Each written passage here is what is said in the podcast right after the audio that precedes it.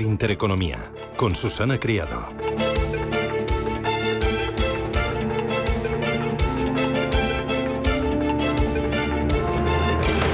Señoras, señores, ¿qué tal? Buenos días, muy buenos días y bienvenidos a Radio Intereconomía, Capital Intereconomía. Es jueves 9 de junio y el día viene con calor. Ojo, aquí tenemos un pequeño respiro. Hoy van a bajar un poquito las temperaturas donde estuvieron ayer tan altas. Sin embargo, por el oeste de la península vuelven a subir en el Valle del Guadalquivir o también en el interior de Huelva. Es probable que estemos hablando de la primera ola de calor de este año y sería tan excepcional como la que tuvimos en 1981, porque no es habitual que tan temprano, en el mes de junio, empiecen los calores propios de la época estival. Ojo, porque el sábado van a superarse los 40 grados a la sombra en Extremadura y también en Andalucía. Hoy de momento 33 grados de máxima en Madrid, 20 en La Coruña. Tenemos 22 en Bilbao, 25 en Barcelona y en Valencia para este día 30 graditos. ¿Cómo viene la jornada? Bueno, la jornada viene mirando al Banco Central Europeo. Ayer más presión sobre la entidad de Christine Lagarde, porque la OCDE dijo que prevé un alto IPC en la eurozona hasta el año 2024. Sin embargo, tuvimos el dato de crecimiento económico en la eurozona mucho mejor de lo esperado. Ojo porque los mercados están a la espera de su mensaje y también el sector financiero. ¿Sabía usted que la subida de tipos de interés será un fuerte revulsivo para la banca europea con el sector español entre los mayores beneficiados? Sí, después del británico y del italiano.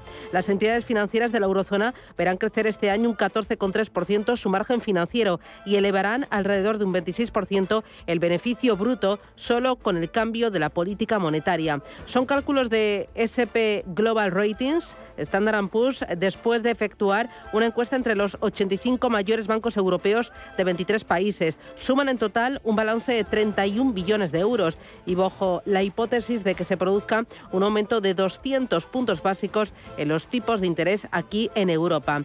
Standard Poor's observa que la banca española destaca entre los mayores beneficiados precisamente por la gran cartera de préstamos y créditos a tipos variables que permitirán trasladar las alzas al, em, del Banco Central Europeo. En los mercados financieros, pues esperando esta gran cita y esperando también los datos de crecimiento económico, no, de IPC, de IPC en Estados Unidos. Va a ser mañana viernes. Y mientras mirando algunos activos que puedan funcionar como refugio. El oro parece que puede ser la última esperanza antiinflacionista.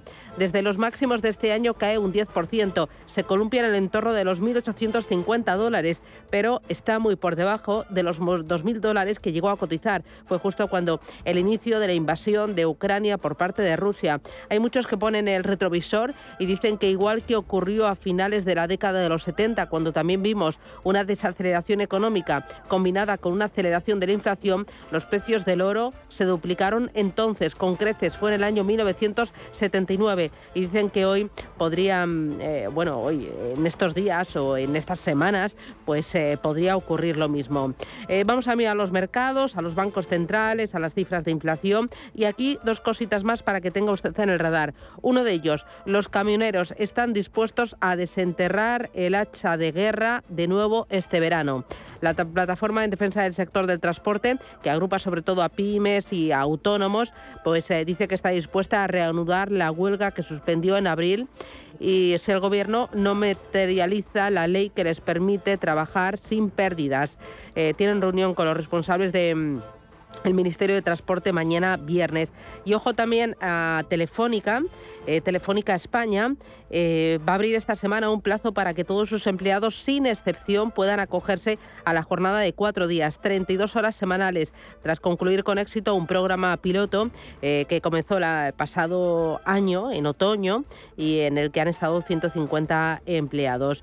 La oferta es una alternativa más de las modalidades de jornada laboral que ofrece la compañía a sus empleados. No es irreversible, tampoco tiene limitaciones de plazas. Telefónica España además va a bonificar una de las horas de reducción de jornada para amortiguar la reducción salarial.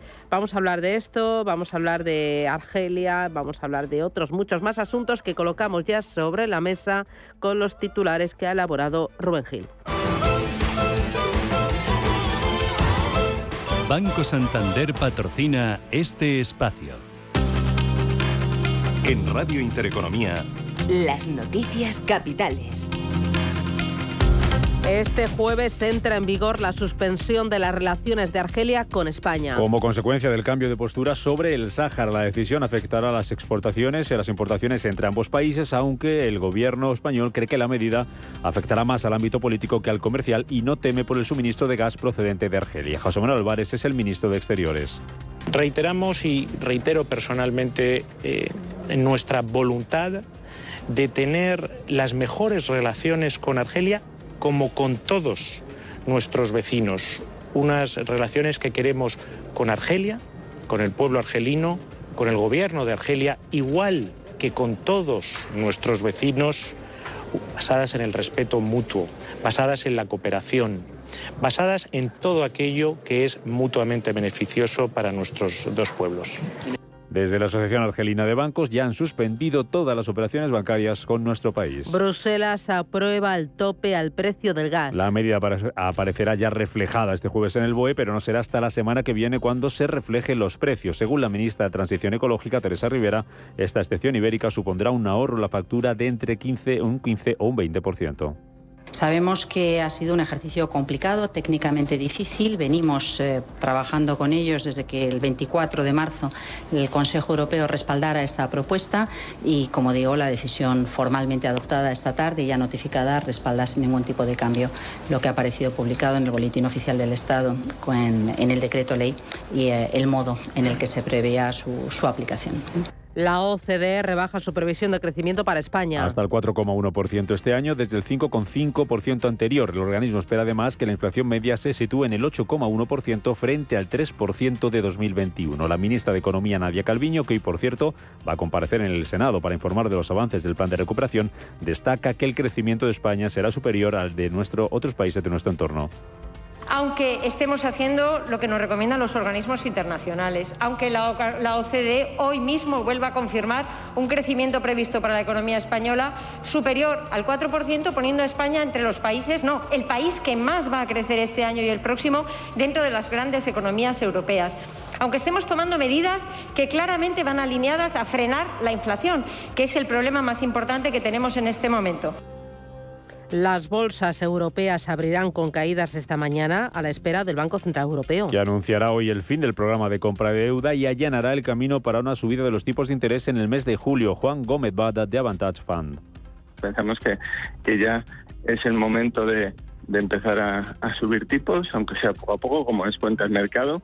Y eh, lo más relevante no va a ser eh, lo que hagan esta vez, sino el outlook, todo lo que vayan diciendo de cuál va a ser su camino en los próximos meses.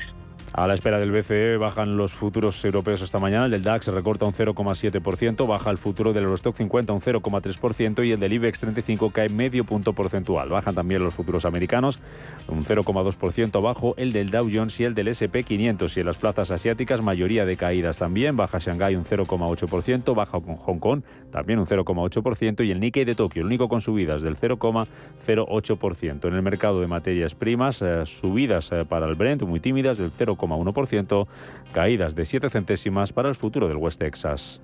El Comité Asesor Técnico del IBEX 35 revisa este jueves la composición del índice. Al cierre del mercado va a decidir si realiza o no cambios en el selectivo. SACIR y Logistas suenan como las favoritas para incorporarse al IBEX. Además, en la agenda económica de este jueves vamos a conocer los costes laborales y datos de creación de empresas. Grifols y Aircross celebran juntas de accionistas y hoy es el último día para pedir cobrar el dividendo de Telefónica en efectivo. En Estados Unidos conoceremos hoy el habitual dato de paro semanal.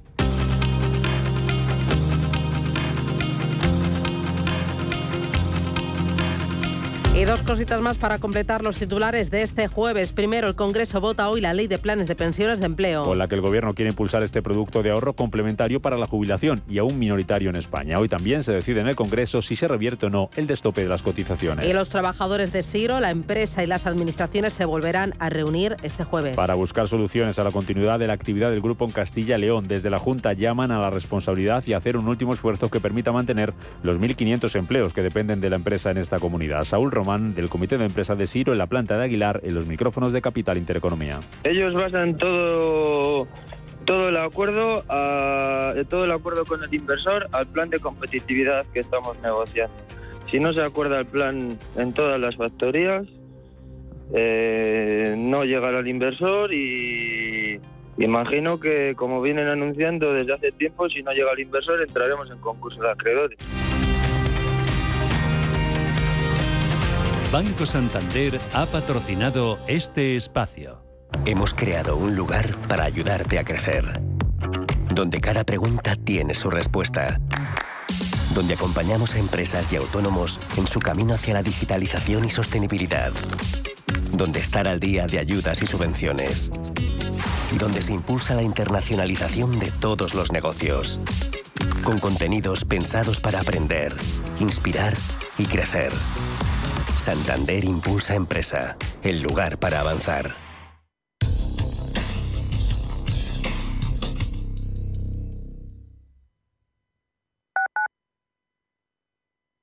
¿Necesitas valorar tu empresa para vender, financiar o potenciar tu negocio con un equipo de probada experiencia? De forma cercana y profesional, Arvalia comparte contigo todos los aspectos clave del proceso, realizando una valoración objetiva, de calidad y totalmente confidencial. Si quieres añadir valor a tu compañía, Arvalia, contáctanos en arvalia.es. ¿Necesita comprar, vender o alquilar una vivienda o local? Pues elija confianza y transparencia. En Antilla Grupo Inmobiliario llevamos 25 años asesorando a nuestros clientes que son nuestro mejor aval. Conozca todos nuestros centros en antilla.es o llámenos al 91 826 1816. Ah, también puede ganar una buena comisión trayendo a un amigo o familiar. Antilla Grupo Inmobiliario, su mejor aliado. Finanbest, ganadores del premio del diario Expansión a la cartera de fondos de inversión más rentable en 2021 en categoría conservadora. Finanbest, 5 estrellas Morningstar para nuestro plan de renta fija mixta. Finanbest, gestor automatizado líder en rentabilidad por tercer año consecutivo. Finanbest, tú ganas. Chicos, vamos. ¿Estáis listos? ¡Vamos! Sí, mamá, ya lo tengo todo. Una brújula para no perdernos por la jungla, abrigo para la expedición polar, un... no sé qué es, pero seguro que nos servirá.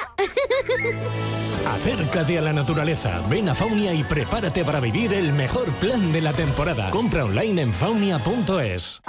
En el Soto de la Moraleja, restaurante Kionan Sui, de comida peruana, cantonesa y chifa, con una gran variedad de sabores y aromas que te dejarán boquiabierto. Junto al restaurante Inari Moraleja, calidad y satisfacción garantizada. Restaurante Kionan Sui, reservas y pedidos en el 910090830 o grupoinari.es. Te esperamos.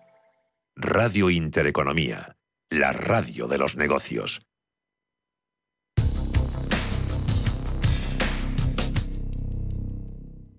DEPAM les ofrece hoy la noticia de innovación sostenible. Hablamos hoy de la taxonomía verde porque los eurodiputados rechazan calificar como sostenible las inversiones en gas y nuclear y es que el Parlamento Europeo no puede modificar ese contenido de la propuesta de la Comisión Europea, solo aprobarla o rechazarla en su totalidad, para lo cual necesitaría el apoyo de la mitad de los eurodiputados, es decir, de 353.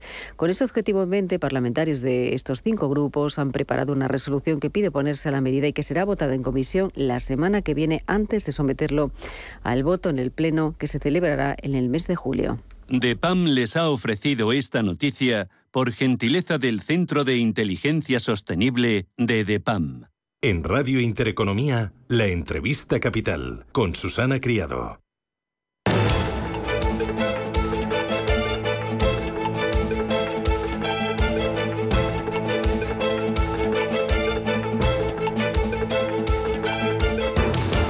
Entrevista capital hoy con eh, Fernando Fernández, que es profesor de Economía y Finanzas en el IE Business School. Fernando, ¿qué tal? Buenos días, bienvenido. Hola, Hola, buenos días, Susana. Bueno, encantada también. Tenía muchas ganas de hablar contigo. Eh, hoy todos los mercados financieros y también todos los que tenemos hipoteca estamos muy pendientes del anuncio que realice Christine Lagarde, la presidenta del Banco Central Europeo. Se espera que anuncie el fin del programa de compra de deuda y también que allana el camino a una subida de tipos de interés. ¿Qué esperas de la política, Fernando, monetaria del Banco Central Europeo? Bueno, yo creo que lo más importante es que el Banco Central Europeo ya reconoce claramente que se ha equivocado, que ha infraestimado la duración y la persistencia y la magnitud de la inflación. como nos recordó ayer, por ejemplo, de la OCDE, y por lo tanto que va a poner muy pronto fin, como anunció la propia Cristina Lagarde, a la política de tipo cero. ¿no? Lo que esperamos mañana, perdón, hoy, lo esperamos en la reunión de hoy, es que es que anuncie el fin del QE, de, la política de expansión ya a principios de julio y por lo tanto que en la primera reunión posterior, es decir, la reunión de julio, eh, ya se produzca la primera subida de tipos. Y la discusión en el mercado es si va a haber una subida gradual de 25 puntos básicos en cada reunión o habrá una primera llamada de atención con una subida de 50 puntos básicos. Pero al final de año veremos los tipos, eh, tipo de repo, con esta menos 0,5, el tipo de depósitos, lo veremos claramente en positivo, muy probablemente más cerca del 0,5 y del 1 que del 0. Para llegar Yo hasta... espero subidas... ¿De cuánto? Yo espero subidas. Eh, yo soy más, eh, digamos, eh, halcón que el mercado en general. ¿no? El mercado creo que sigue siendo bastante condescendiente. Espera subidas de 50 a 75 puntos básicos, tipos a final de año 0,25. Yo creo que vamos a estar más bien cerca del 0,5 o el 1 porque la inflación, insisto, es muy persistente. La OCDE ayer nos recordaba una inflación subyacente en la media de la Unión en la zona euro ¿eh? del 4,5 año 23, no este año, que por supuesto va a disparar todas las expectativas. ¿no? Y ante eso yo esperaría que el tipo esté situado mucho más allá del 1. O sea, subidas eh, drásticas eh, para lo que está esperando el mercado. ¿Y conseguirá el Banco Central Europeo doblegar la inflación sin llevar a algunas de las principales economías, las más endeudadas, a una situación crítica? por ese encarecimiento de la deuda y también por eh, el asomarse a una recesión o una desaceleración muy brusca de la economía? Este es el gran dilema del Banco Central, ¿no? El, eh, cómo evitamos la fragmentación financiera que ya estamos viendo, ya estamos viendo cómo los diferenciales de deuda respecto al bono alemán de, los mercados tradicionalmente débiles, el italiano, el español, eh, se están disparando, ¿no? Estamos a niveles tres veces por encima de lo que tenemos hace tres meses, ¿no? Eh, la deuda española en torno al 115, 120, ¿no? Es verdad que la italiana está en 220. Eh, pero bueno, y subiendo, que es lo más preocupante. El, el, Banco Central Europeo ha anunciado que está estudiando un mecanismo para evitar esa fragmentación financiera que no sea el que ya existe, que las famosas OMTs, que anunció Draghi en el discurso mm. aquel de haré todo lo que sea necesario, anunció un instrumento, las OMTs, que le permite compras eh, indiscriminadas de deuda de los países eh, vulnerables, pero que tengan una situación sólida, eh, que nunca se puesto nunca se utilizó por, por el efecto estigma que llevaba. Lo que el BCE está anunciado es que está estudiando un mecanismo nuevo para evitar eso, que a mí se me antoja muy difícil sin, una, sin lo que la OMT suponía. La OMT en el fondo lo que, lo que exigía al país que quiera la ayuda del BCE es un compromiso de política fiscal coherente, de sostenibilidad de las finanzas públicas a medio plazo. Por hablar del caso español, un programa de consolidación fiscal que reduzca el déficit estructural de España de los cuatro puntos del PIB en el que estamos anclados. ¿no? Eh, una intervención del BCE sin un compromiso de, esa magnitud a mí se me hace muy difícil en este contexto inflacionista. Pero bueno, eso es lo que el BCE ha dicho públicamente que está estudiando y esperamos también que la rueda de prensa de Lagarde eh, nos dé alguna, alguna concreción. Yo creo que el mercado se va a sentir defraudado, los mercados se van a ver defraudados y Lagarde solo dice estamos estudiando cómo evitar la fragmentación. Esto ya lo dijo hace dos meses. Lo que necesitamos saber ahora es qué están estudiando, qué mecanismos concretos hay. Y la verdad es que hay un mecanismo que dispone, que son las compras, porque eh, hoy se supone que va a anunciar que deja de comprar bonos, pero va a seguir eh, refinanciando los bonos que venzan ya existen. Es decir, que va a haber de financiaciones eh, netas cero, pero sí brutas. Es decir, vamos a seguir recomprando lo que lo que venza de lo que ya se emitió. ¿no? Y en esas, esas recompras sí pueden ser selectivas. La gran duda que tiene el mercado es si esas compras son suficientes para evitar la fragmentación. Si simplemente recomprando los bonos existentes se puede poner coto límite al, diferencial de deuda en los 200 puntos básicos, 250, que es lo que el mercado asume como sostenible. A partir de ahí, si vemos que el diferencial sube por encima de los niveles, estamos entramos en una situación preocupante. Eh, tú, en el peor de los escenarios, ¿qué dibujas? Bueno, el peor de los escenarios no quiero dibujar, Susana, no quiero verlo. El escenario más realista, yo creo, es que el BCE eh, va a tener que tomar una decisión dura. Eh, era, era, entre comillas, realmente fácil ser banquero central cuando todas las decisiones tenían el apoyo de la opinión pública. Hoy va a ser, hoy es mucho más difícil porque tiene que elegir entre recesión hoy y recesión mañana, dicho de manera un poco brutal. Es decir, yo creo que el BCE tiene que pensar si va a subir los tipos por encima de lo que espera el mercado arriesgándose a que haya una caída más importante en el crecimiento económico, que probablemente no provocará una recesión en países como España, pero sí provocará una, un crecimiento cercano a cero en Alemania. Por, por, por, el efecto, que en el fondo estamos hablando del efecto de la invasión Ucrania. Esto es las consecuencias, digamos, lo que ha alimentado estas presiones inflacionistas y provoca el riesgo de recesión. Entonces, en ese contexto, si el BCE opta por, por, por el apaciguamiento, por, utilizar terminología política, lo que va a hacer es prolongar la incertidumbre, prolongar la inflación y acabará provocando una recesión más alta. ¿no? Pero en cualquier caso no tiene una, una decisión como yo esperaría. A mí me gustaría ver una actitud muy decidida del Banco Central Europeo. Me gustaría ver una subida de 50 puntos básicos a la reunión, básicamente para decirle al mercado ojo que la inflación no puede estar en los niveles actuales durante un año más. Lo que ocurre es que si tenemos esa actuación decidida por el Banco Central Europeo y hoy sube o hoy anuncia que va a subir los tipos de interés 50 puntos básicos, la lectura puede ser otra. Ojo que las cosas están mucho peor de lo que pensamos. La inflación es galopante, persistente, lo de temporal ya se olvidó y, y, lo de la inflación es especialmente molesto para un país como Alemania. Claro, pero por eso tiene que actuar drásticamente. Pero también es especialmente modesto para España. Recordemos que la inflación es el impuesto que afecta más a los más vulnerables, es el impuesto a los pobres, que decía Camusi, director del Fondo Monetario Internacional. Eh, y esto es importante tenerlo en cuenta. Claro que estamos en una situación eh, muy incómoda y, y, tenemos una situación mucho peor de lo que esperábamos hace seis meses. Yo creo que lo más importante, por ejemplo, el informe de la OCDE de ayer, que por cierto será seguido muy probablemente hoy de, de la propia evaluación macro que haga el Banco Central Europeo y mañana el Banco de España, en nuestro caso, lo que nos viene a decir es la factura de la invasión rusa. Teníamos una situación económica relativamente buena, con un peligro de, una inflación que podría estabilizarse en el 3 o 4%, pero viene la inflación de, viene la invasión de Rusia. Rusia es un gran exportador de materias primas y de productos energéticos.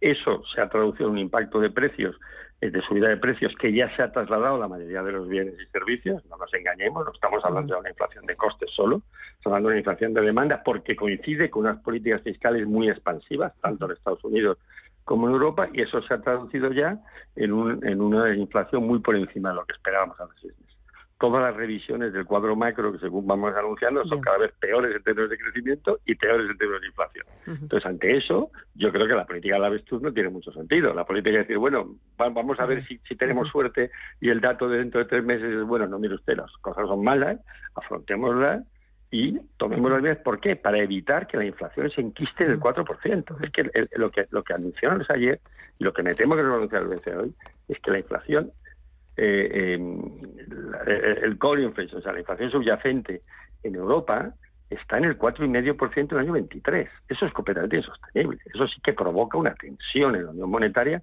no de fragmentación financiera en el sentido tradicional que estamos hablando de los diferenciales de España e Italia. Lo que provoca es una situación insostenible en Alemania, Holanda, y los llamados países frugales, con inflaciones que políticamente y socialmente son explosivas. Pero tu recesión no lo ves en países como España o como Italia. Ayer también conocíamos el dato de, eh, de crecimiento económico en la eurozona y mucho mejor de lo esperado. Ese escenario de recesión, si el Banco Central Europeo actúa, sube tipos de interés y eso retrae el consumo, eh, retrae también la pérdida de, de, crédito hipotecario por parte de las familias, eh, las empresas las pone ahí un poquito más a, a, tiritar o a pensar. Eh, ¿No ves ese escenario de recesión, aunque sea técnica, simplemente dos meses? Digo, dos trimestres. Dos trimestres. Bueno, vamos a ver. has dicho dos cosas distintas. La, revisión del dato de, de, PIB de, de, primer trimestre de ayer y, la posibilidad de recesión. ¿no?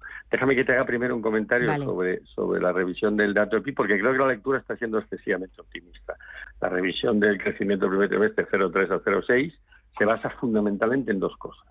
En la revisión al alza del crecimiento de PIB de Irlanda, no de las mayores economías, no de España, de Irlanda, que es tremendamente volátil. Ya sabemos que los datos de, Irlanda son muy volátiles y muy vinculados a la actividad de las empresas multinacionales en Europa. De hecho, en Irlanda, cuando tú miras no el Producto Interno Bruto, sino el Producto Nacional Bruto, cuando descuentas ese efecto, están prácticamente en crecimiento cero.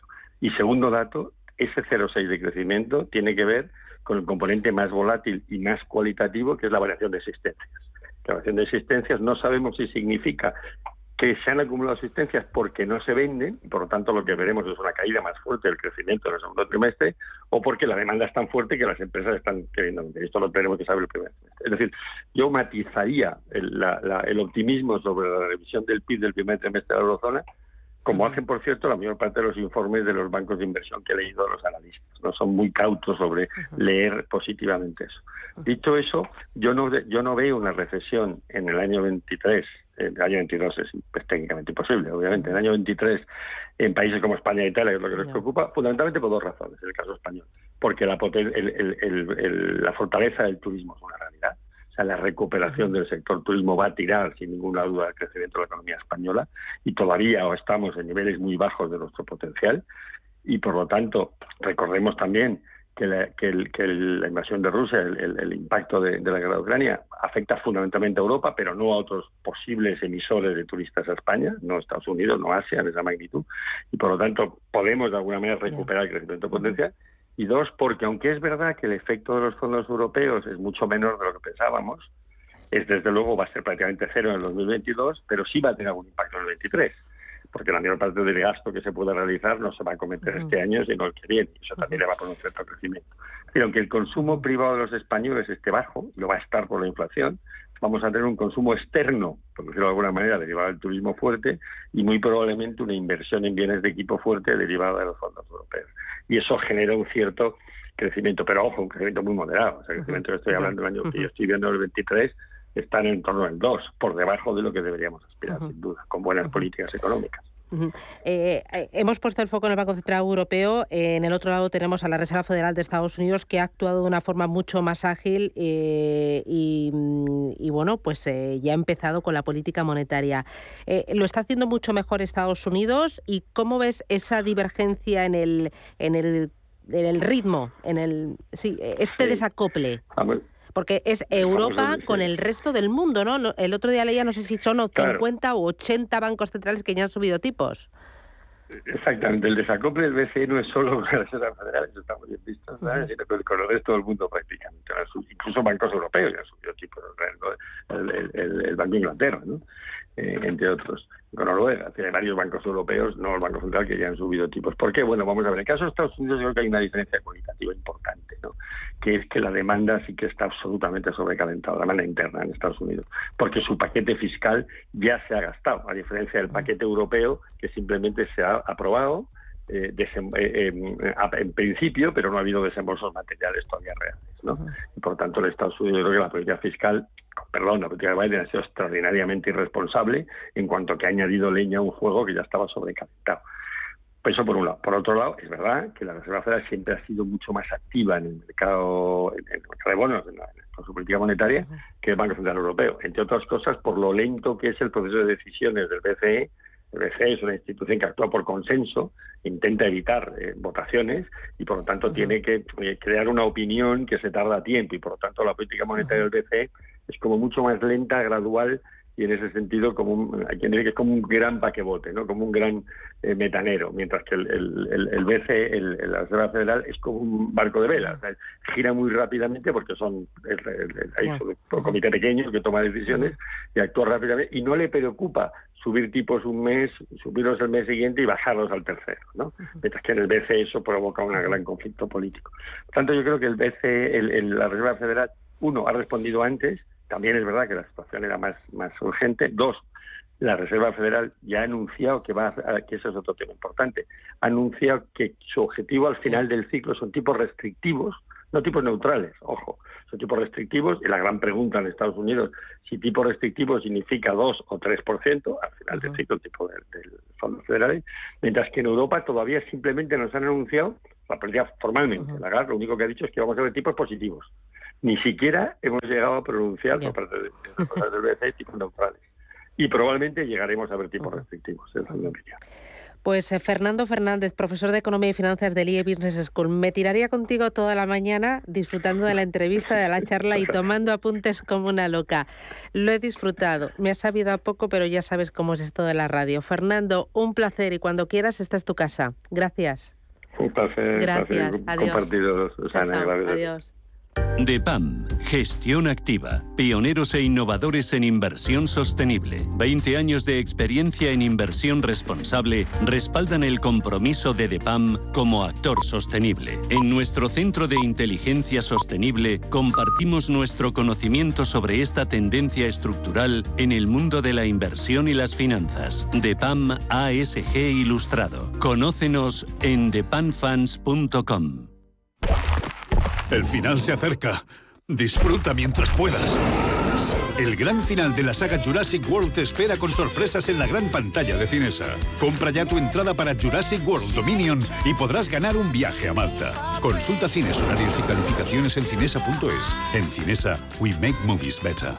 ¿Interesado en bolsa? ¿No quieres pagar comisiones? XTB es tu broker. Compra acciones y ETFs en cualquier mercado con 0 euros de comisión hasta 100.000 euros. Abre tu cuenta 100% online en solo 15 minutos. XTB.es. Riesgo 6 de 6. Este número es indicativo del riesgo del producto, siendo 1 indicativo del menor riesgo y 6 del mayor riesgo. ¡Sorpresa! ¡Hala! ¿Unos billetes de avión? ¿Para junio? Sí, junio. Un mes perfecto para viajar. Poca gente, buena temperatura. Y el mes en el que tenemos la reforma en casa. Ah, bueno, con confianza. ¿Confianza? Descubre Confianza Incluida, la experiencia de viaje que solo Iberia y Viajes El Corte Inglés podían ofrecerte, con las máximas garantías y los mejores servicios para que tu tranquilidad viaje siempre contigo. Reserva ahora tu vuelo sin gastos de cancelación y muchas más ventajas. Consulta condiciones. Si caminas solo, irás más rápido. Si caminas acompañado, llegarás más lejos. Luna Sevilla es su asesor patrimonial de referencia. Prestando nuestros servicios como agentes de Caser Asesores Financieros, somos una empresa con amplia experiencia profesional y una clara apuesta por la formación de calidad, la información transparente y objetiva y por el asesoramiento financiero personalizado y continuado. Si desea más información, visite lunasevilla.es o llámenos al 91 762 3442. Por su liquidez, por su transparencia, por sus costes, porque en momentos de volatilidad se convierte en un vehículo muy eficiente. El miércoles, a partir de las 11 de la mañana, especial ETFs en Capital Intereconomía, con el patrocinio de BlackRock.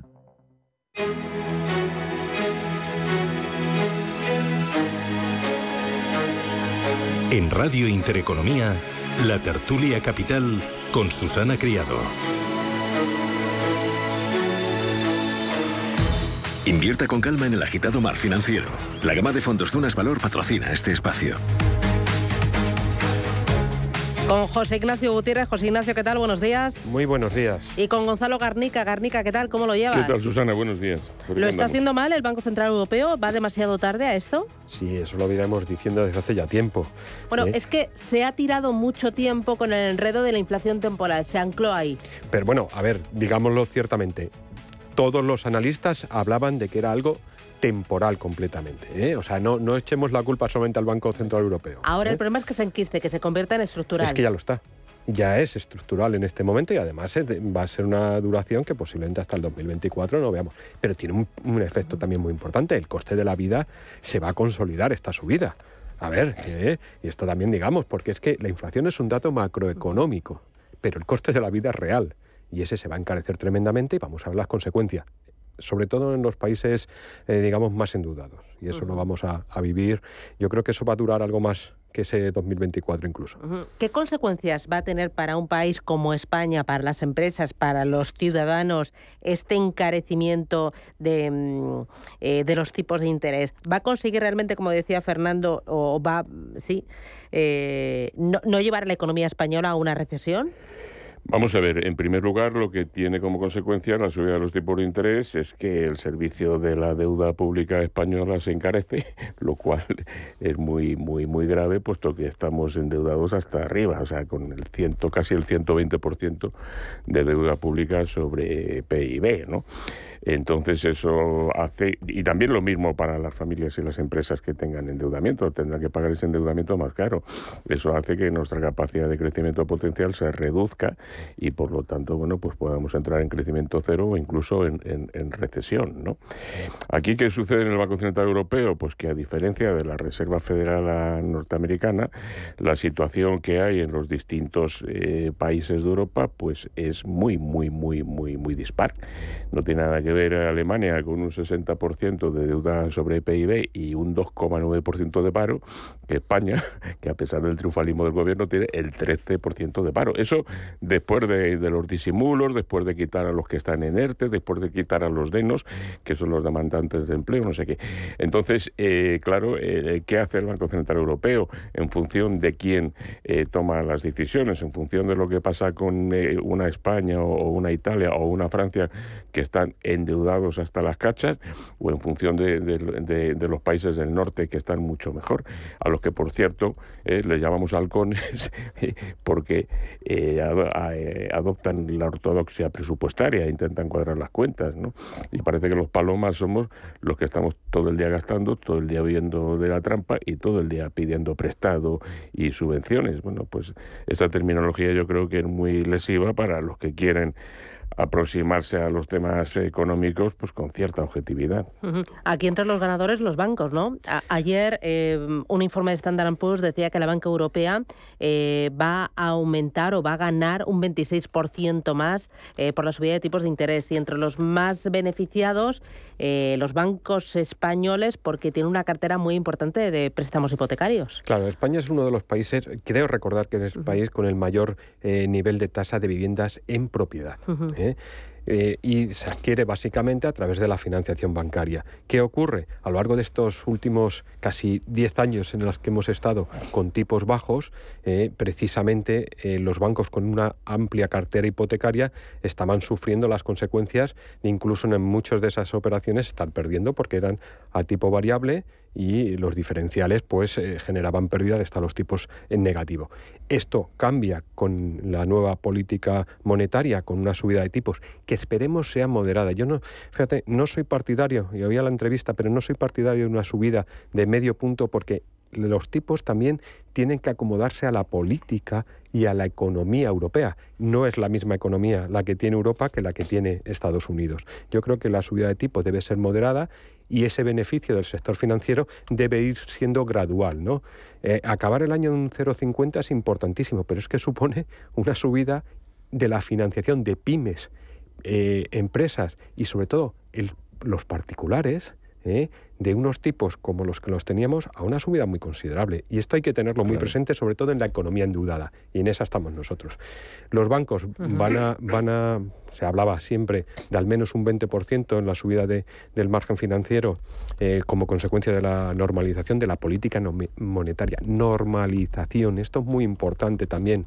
Lo lógico es que los tipos estuvieran en positivo. Es lo que dice la ortodoxia financiera también. ¿Eh? y la política monetaria ortodoxa. Entonces, esta normalización se debe hacer gradualmente. No debemos ir o provocar eh, una crisis económica como consecuencia de recuperar un tiempo eh, no bien aprovechado en materia de política monetaria. Me voy a publicidad. a la vuelta vamos con el tema de Argelia. Hoy entra en vigor la suspensión de las relaciones de Argelia con España. ¿Me podéis contar qué es lo que está pasando? ¿Qué ocurre también con el gas? Y si existe o, existe la posibilidad de que haya problemas de suministro, publicidad, y me lo contáis. ¿Conoce realmente lo que está pagando por sus fondos de inversión? EBN presenta el primer comparador de costes de fondos. En comparadordefondosebn.com podrá conocer los costes de gestión de sus fondos y exigir a su entidad la clase más barata. Busque su fondo, compare costes y empiece a ahorrar. Compruébelo en comparadordefondosebn.com. Cambiar el mundo. Cambiar lo que haces y cómo lo haces. Dar una segunda vida a las cosas. Apostar por el sol. Valorar cada gota de agua.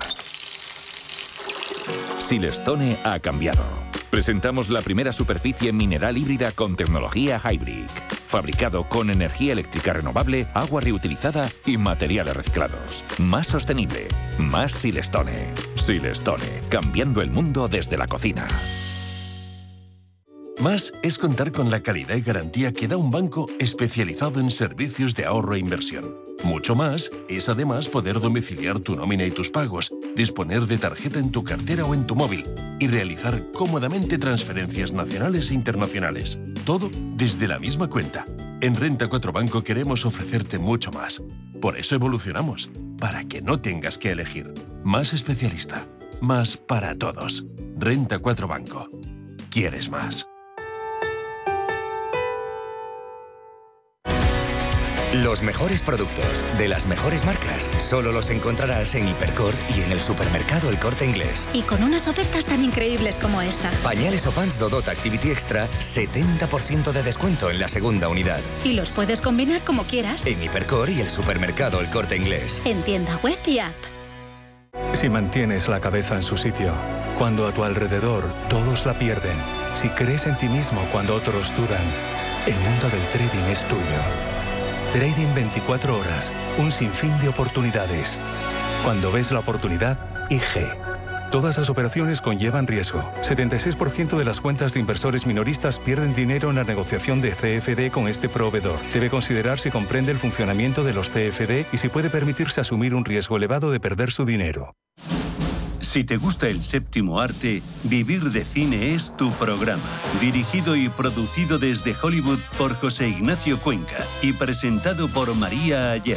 Toda la actualidad del cine, estrenos, festivales y críticas sin olvidar los clásicos. Los jueves, de 10 a 12 de la noche. Y los viernes, de 12 y media a 2 y media de la madrugada, Vivir de Cine, en Radio Intereconomía.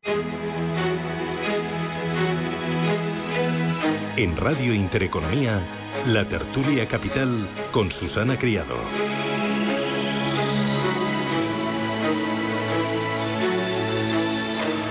Mire, el gobierno argelino es muy conocido por ser un socio fiable, un suministrador fiable. Se han dado garantías por parte del gobierno argelino al máximo nivel y por lo tanto nada eh, me indica que eso vaya a ser eh, de otra manera. Pero insisto, la voluntad del gobierno de España es la de mantener con Argelia las mismas relaciones buenas de amistad que con el resto de nuestros vecinos. Hoy jueves entra en vigor la suspensión de las relaciones de Argelia con España. El gobierno español cree que la medida afectará más al ámbito político que al ámbito comercial, pero Argelia asegura que va a congelar el comercio con España. ¿Esto qué significa? ¿Esto de dónde viene y qué consecuencias va a tener, por ejemplo, para el gas? Eh, ¿Corre en peligro el suministro, Gonzalo? Mm, no creo, porque eh, no nos regala el gas Argelia, nos lo cobra y bien caro. Entonces a ellos les interesa seguir vendiéndonos el gas y lo que les interesará también será subirlo de precio, pero evidentemente no nos va a dejar de suministrar. Lo que va a hacer Argelia es dejar de comprarnos. ¿Y, cuánto compraba España? Pues aproximadamente 3.000 millones de euros al año de productos que se vendían allí una pequeña parte agrícola, unos 350 millones, el resto productos industriales y maquinaria y, acero y cosas de estas. ¿no? Entonces, donde se va a ver deteriorado el, comercio bilateral va a ser sobre todo en lo que les vendemos, evidentemente. Yo creo que también ahí pueden dejar de actuar supervisando o controlando la inmigración ilegal y podemos tener también un incremento de la afluencia de inmigrantes ilegales llegados de Argelia. Y, bueno, pues todo esto junto eh, pinta un panorama absolutamente eh, desolador, ¿no? donde Sánchez ha conseguido primero enfadar a Marruecos, luego para contentar a Marruecos enfadar a Argelia y al, al, final tenerlos a todos enfadados, sin que haya conseguido tampoco nada, porque hay que recordar que reconoció la, soberanía de Marruecos sobre el Sáhara sin tener por lo menos la contrapartida de que Marruecos reconociera la soberanía de España sobre Ceuta y Melilla, que no la ha reconocido. Entonces, eh, eh, bueno, pues eh, la situación no podría ser peor y no ha podido ser manejada por una serie de unos señores que son ineptos, son ineptos e ignorantes y además son temerarios. Entonces me recuerda aquel editorial famoso del país que definió a Sánchez como un insensato sin escrúpulos. Es un editorial del país. Bueno, pues claro, también es cierto que luego echaron al que escribió ese editorial. Pero yo creo que esto es exactamente lo que mejor retrata lo que está haciendo este señor. Sí, afortunadamente eh, los contratos eh, de suministros energéticos como es el gas se firma a largo plazo.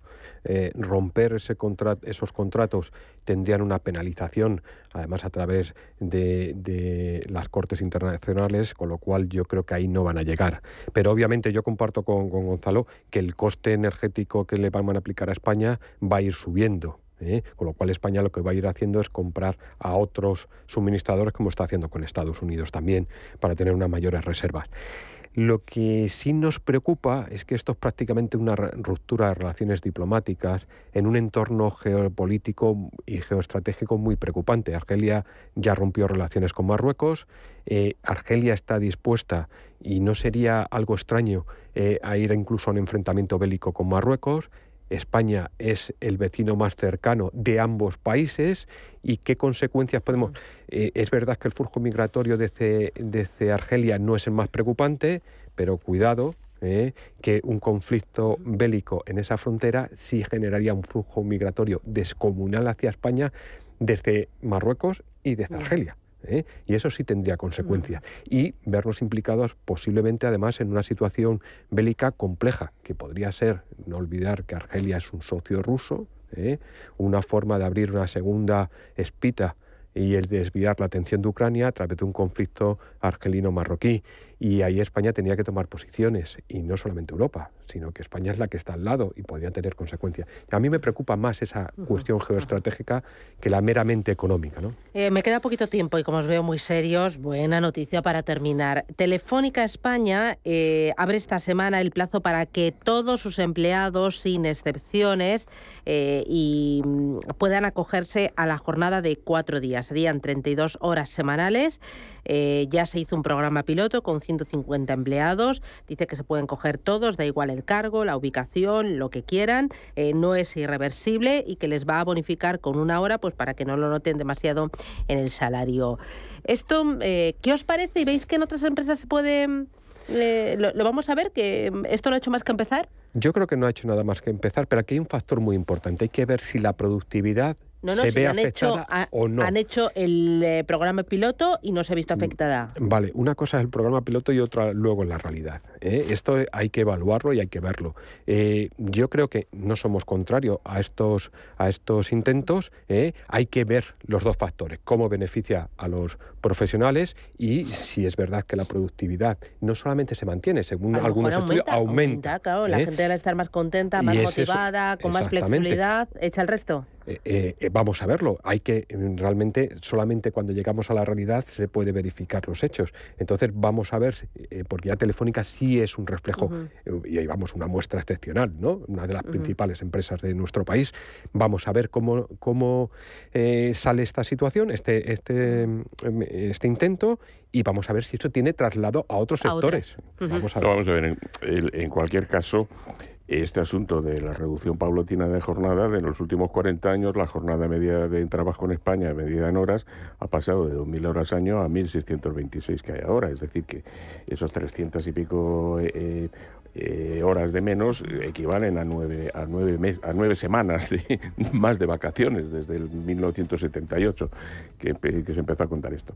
Entonces, ¿aquí qué hay? Hay que, eh, depende de los sectores y de las empresas, si se pueden aplicar reducciones de jornada, porque el uso intensivo de la tecnología permite producir más en menos tiempo.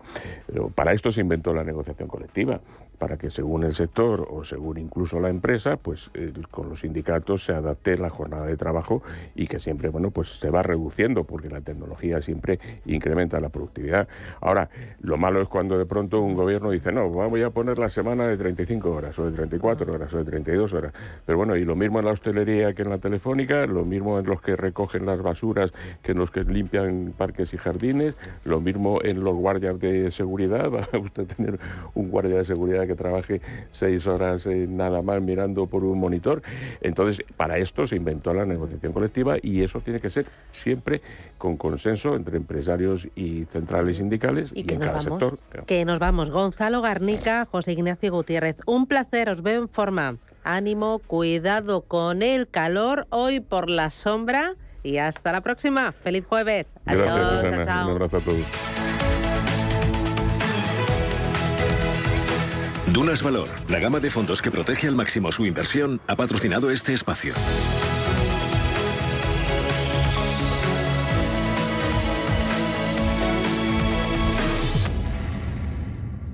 Prudencia, constancia, equilibrio y flexibilidad. Valores imprescindibles para una buena inversión. Gama de fondos Dunas Valor. La gestión independiente que sabe cómo proteger al máximo su inversión en el mar financiero. Información publicitaria de productos financieros. Consultar la información legal en nuestra web dunascapital.com.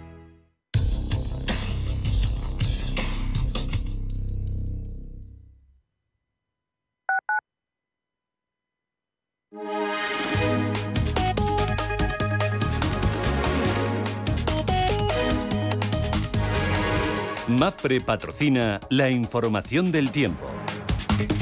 Predominio de estabilidad en todo el país, con cielos poco nubosos, aunque en el entorno del Cantábrico Oriental y en Pirineos podrán estar nuboso a primeras horas de la mañana con baja probabilidad de precipitaciones débiles.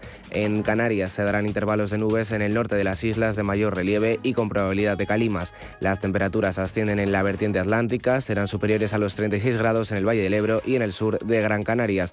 Es posible que se aproximen los 38 grados en el Valle del Guadalquivir. MAPRE ha patrocinado la información del tiempo.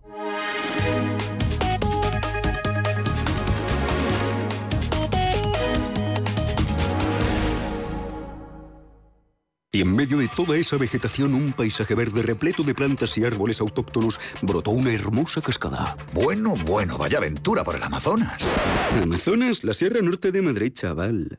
Madrid rural es otro mundo porque tiene paisajes naturales para conectar de lleno con la naturaleza. Descubre un Madrid que no te esperas. Comunidad de Madrid. Vuelven las veladas del Palacio a Boadilla del Monte. Artistas de la talla de Rafael, Lori Meyers, Pasión Vega o Ara Malikian os esperan del 22 de junio al 16 de julio en uno de los espacios con más historia y belleza de la Comunidad de Madrid. Y si eres vecino de Boadilla, disfruta de forma gratuita de las actuaciones de Funambulista, Coti, La Guardia, La Frontera, Miguel Poveda, Gypsy King, Siempre Así, Luis Cobos o Pilar Jurado. Saca ya tus entradas en ayuntamientoboadilladelmonte.org. Los mercados financieros. Las bolsas más importantes. Información clara y precisa. Esto es Radio Intereconomía.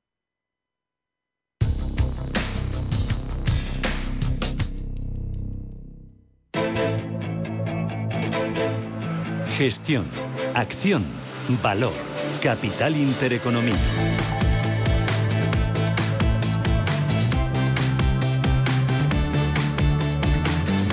Ocho minutos, llegamos a las nueve de la mañana, preapertura. Manuel Velázquez, ¿cómo viene el día? Buenos días de nuevo. Hola de nuevo, Susana. Pues eh, los futuros sobre el 35 vienen con descensos. Ahora mismo caen un 0,4%. Un IBEX 35 que va a partir desde los 8.842 puntos. Ayer cerraba plano, sumando un punto o una centésima en una sesión de caídas en las principales eh, plazas del viejo continente. Los inversores volvían a ser pesimistas con la inflación y con los métodos de los bancos centrales para combatirla. Tampoco ayudaba la sesión en Wall Street que mañana precisamente podrá comprobar qué rumbo toma la inflación en el mes de mayo, la última lectura del IPC. Y hoy todas las miradas se dirigen a la reunión de política monetaria del Banco Central Europeo que va a anunciar el fin de las inyecciones de liquidez y sobre todo allanar el camino para la primera subida de tipos de interés.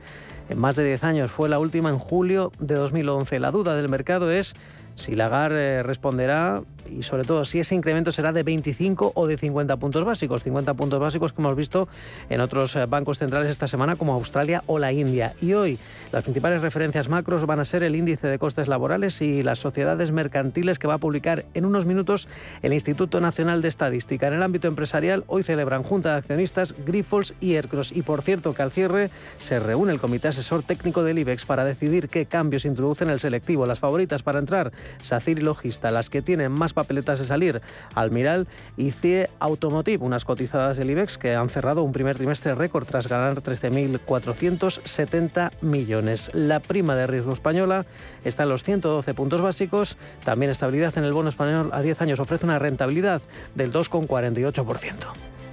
En Europa, Paloma, el día, ¿cómo viene? Con recortes, con el futuro del taxi, el de la Bolsa de Londres cayendo medio punto porcentual, el del Eurostock 50 se deja un 0,16%. No tenemos referencias macro esta hora, están los futuros, los índices del viejo continente pendientes de esa reunión del Banco Central Europeo y tenemos algunos protagonistas en materia empresarial. Es el caso de Siemens Energy, que prepara una ampliación de unos mil millones de euros para financiar la OPA sobre Siemens Gamesa y también volveremos a mirar a Credit Suisse después de las fuertes oscilaciones que sufría en la jornada de ayer. Pasaba de caídas muy importantes a un rebote del 14% después de ese profit warning. Y en Asia, mayoría de caídas ha salvado Tokio, aunque ha cerrado prácticamente plana. Eh, los futuros en Wall Street igualmente anticipan descensos ahora mismo de una décima porcentual. Eh, de nuevo, sigue apreciándose las materias primas. 121,7 dólares el West Texas, el crudo de referencia en Estados Unidos. El de referencia en Europa ya está en los 123,2 dólares el Brent. Y en las divisas el euro de momento débil frente al dólar, aunque ha recuperado la banda del dólar 0,7 centavos, 1,0715 centavos. Glenn Chapman es director de estrategia de renta variable y crédito de Banco Sabadell. Glenn, ¿qué tal? Buenos días. Buenos días. Hoy que está descontando ya el mercado de renta variable y de renta fija respecto al, mensaje del Banco Central Europeo. Bueno, yo creo que se dan se, da por hecho que, va a haber subidas de tipos en, en, las próximas reuniones y yo creo que un poco el, el debate está en, en, si serán 25 eh, básicos, 50 básicos, si serán en... Si, bueno, pues esta primera probablemente, la primera serían 25, pero luego si habrá una de 50 o dos de 50, eh, y un poco es eh, sobre todo el debate sobre la senda de endurecimiento de la política monetaria en las próximas en las próximas reuniones de aquí a finales de año, pero como digo, se da por hecho que sí que va a haber subida. ¿Tú crees que llega tarde el Banco Central Europeo? depende de cómo se mire, o sea, indudablemente en, Europa tenemos, eh, estamos mucho más ajustados en el margen de, maniobra que tenemos de cara al próximo ciclo, porque los tipos están en niveles negativos, pero es verdad que las presiones salariales hasta ahora eran menores que en Estados Unidos, los riesgos sobre el crecimiento también son mayores, entonces se justifica quizá una política monetaria un poco más laxa que en Estados Unidos, pero es verdad que con los datos de inflación que tenemos eh, ya es necesario empezar a hacer un ajuste. Eh, el euro, ¿cómo lo tenemos y cómo lo ves en el corto plazo ante esa cita importante con el Banco Central Europeo y también las rentabilidades a largo de a largo plazo, el 10 años? Bueno, pues el euro, la verdad es que eh, los niveles, el, dólar está muy está ligeramente sobrevalorado si miramos en términos de, paridad de poder adquisitivo, tipo de cambio efectivo real y lo que está soportando el dólar en el corto plazo, pues es un poco la versión al riesgo, ese miedo a la recesión, temas geopolíticos y luego la mayor agresividad hasta ahora de la Fed. Ahora, dicho esto, yo creo que todo lo que son subidas de tipos por parte de la Fed está bastante más descontado. Eh, el BCE hasta ahora había dejado la puerta abierta y efectivamente yo creo que el inicio de las subidas de tipos en Europa o que se clarifique un poco la senda de subidas de tipos sí que podría llevar a una reversión un poco en el movimiento y una recuperación del euro desde los niveles actuales. Yo sí que sí que opinamos que podríamos estar cerca de un suelo en el euro eh, y una recuperación de cara a los próximos meses. Lo veremos, lo contaremos. sí, tipos, eh, pero no, ya me voy, que no tengo tiempo. Glenn Chapman, Banco Sabadell. Gracias, gracias, buen negocio, adiós.